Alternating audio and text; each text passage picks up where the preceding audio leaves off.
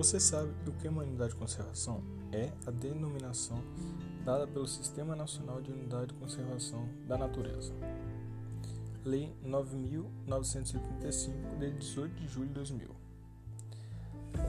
As áreas naturais passíveis de proteção por suas características especiais são espaços territoriais e seus recursos ambientais,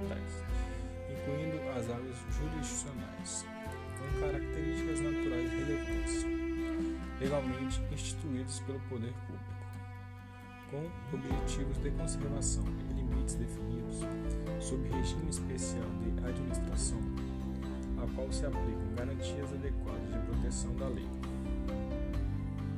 As unidades de conservações têm a função de salvaguardar a representatividade de porções significativas e ecologicamente viáveis das diferentes populações, habitats e ecossistemas do território nacional e das áreas jurisdicionais, preservando o patrimônio biológico existente.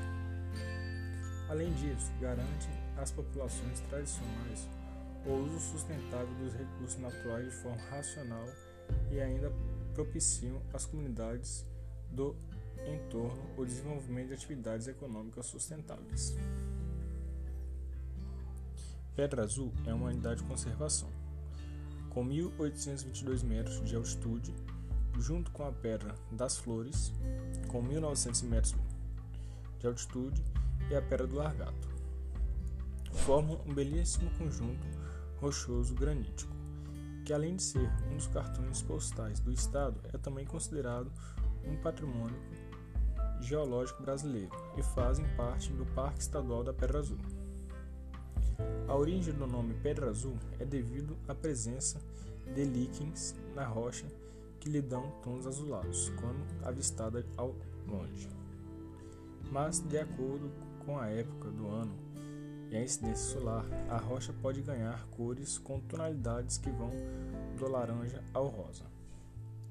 Esta área, onde está o conjunto rochoso de Pedra Azul, devido à sua beleza cênica e biodiversidade, além da ameaça de quase ter sido minerado para a construção da BR-262, foi declarado no decreto número 312 de 31 de outubro de 1960 como reserva florestal da Pedra Azul, tornando-se uma área protegida.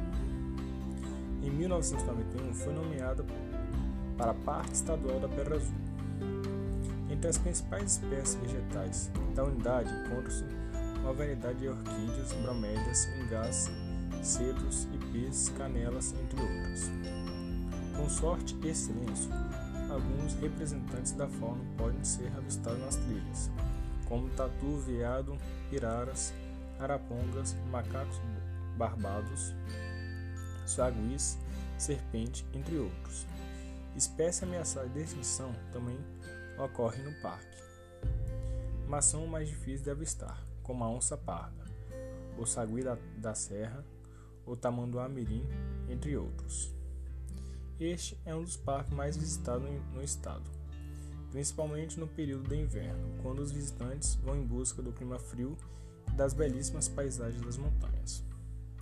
Por este motivo, para evitar a aglomeração de pessoas e possíveis impactos na natureza, assim como na experiência e segurança dos visitantes, o parque atualmente possui um limite máximo de 100 pessoas por dia para acesso às trilhas.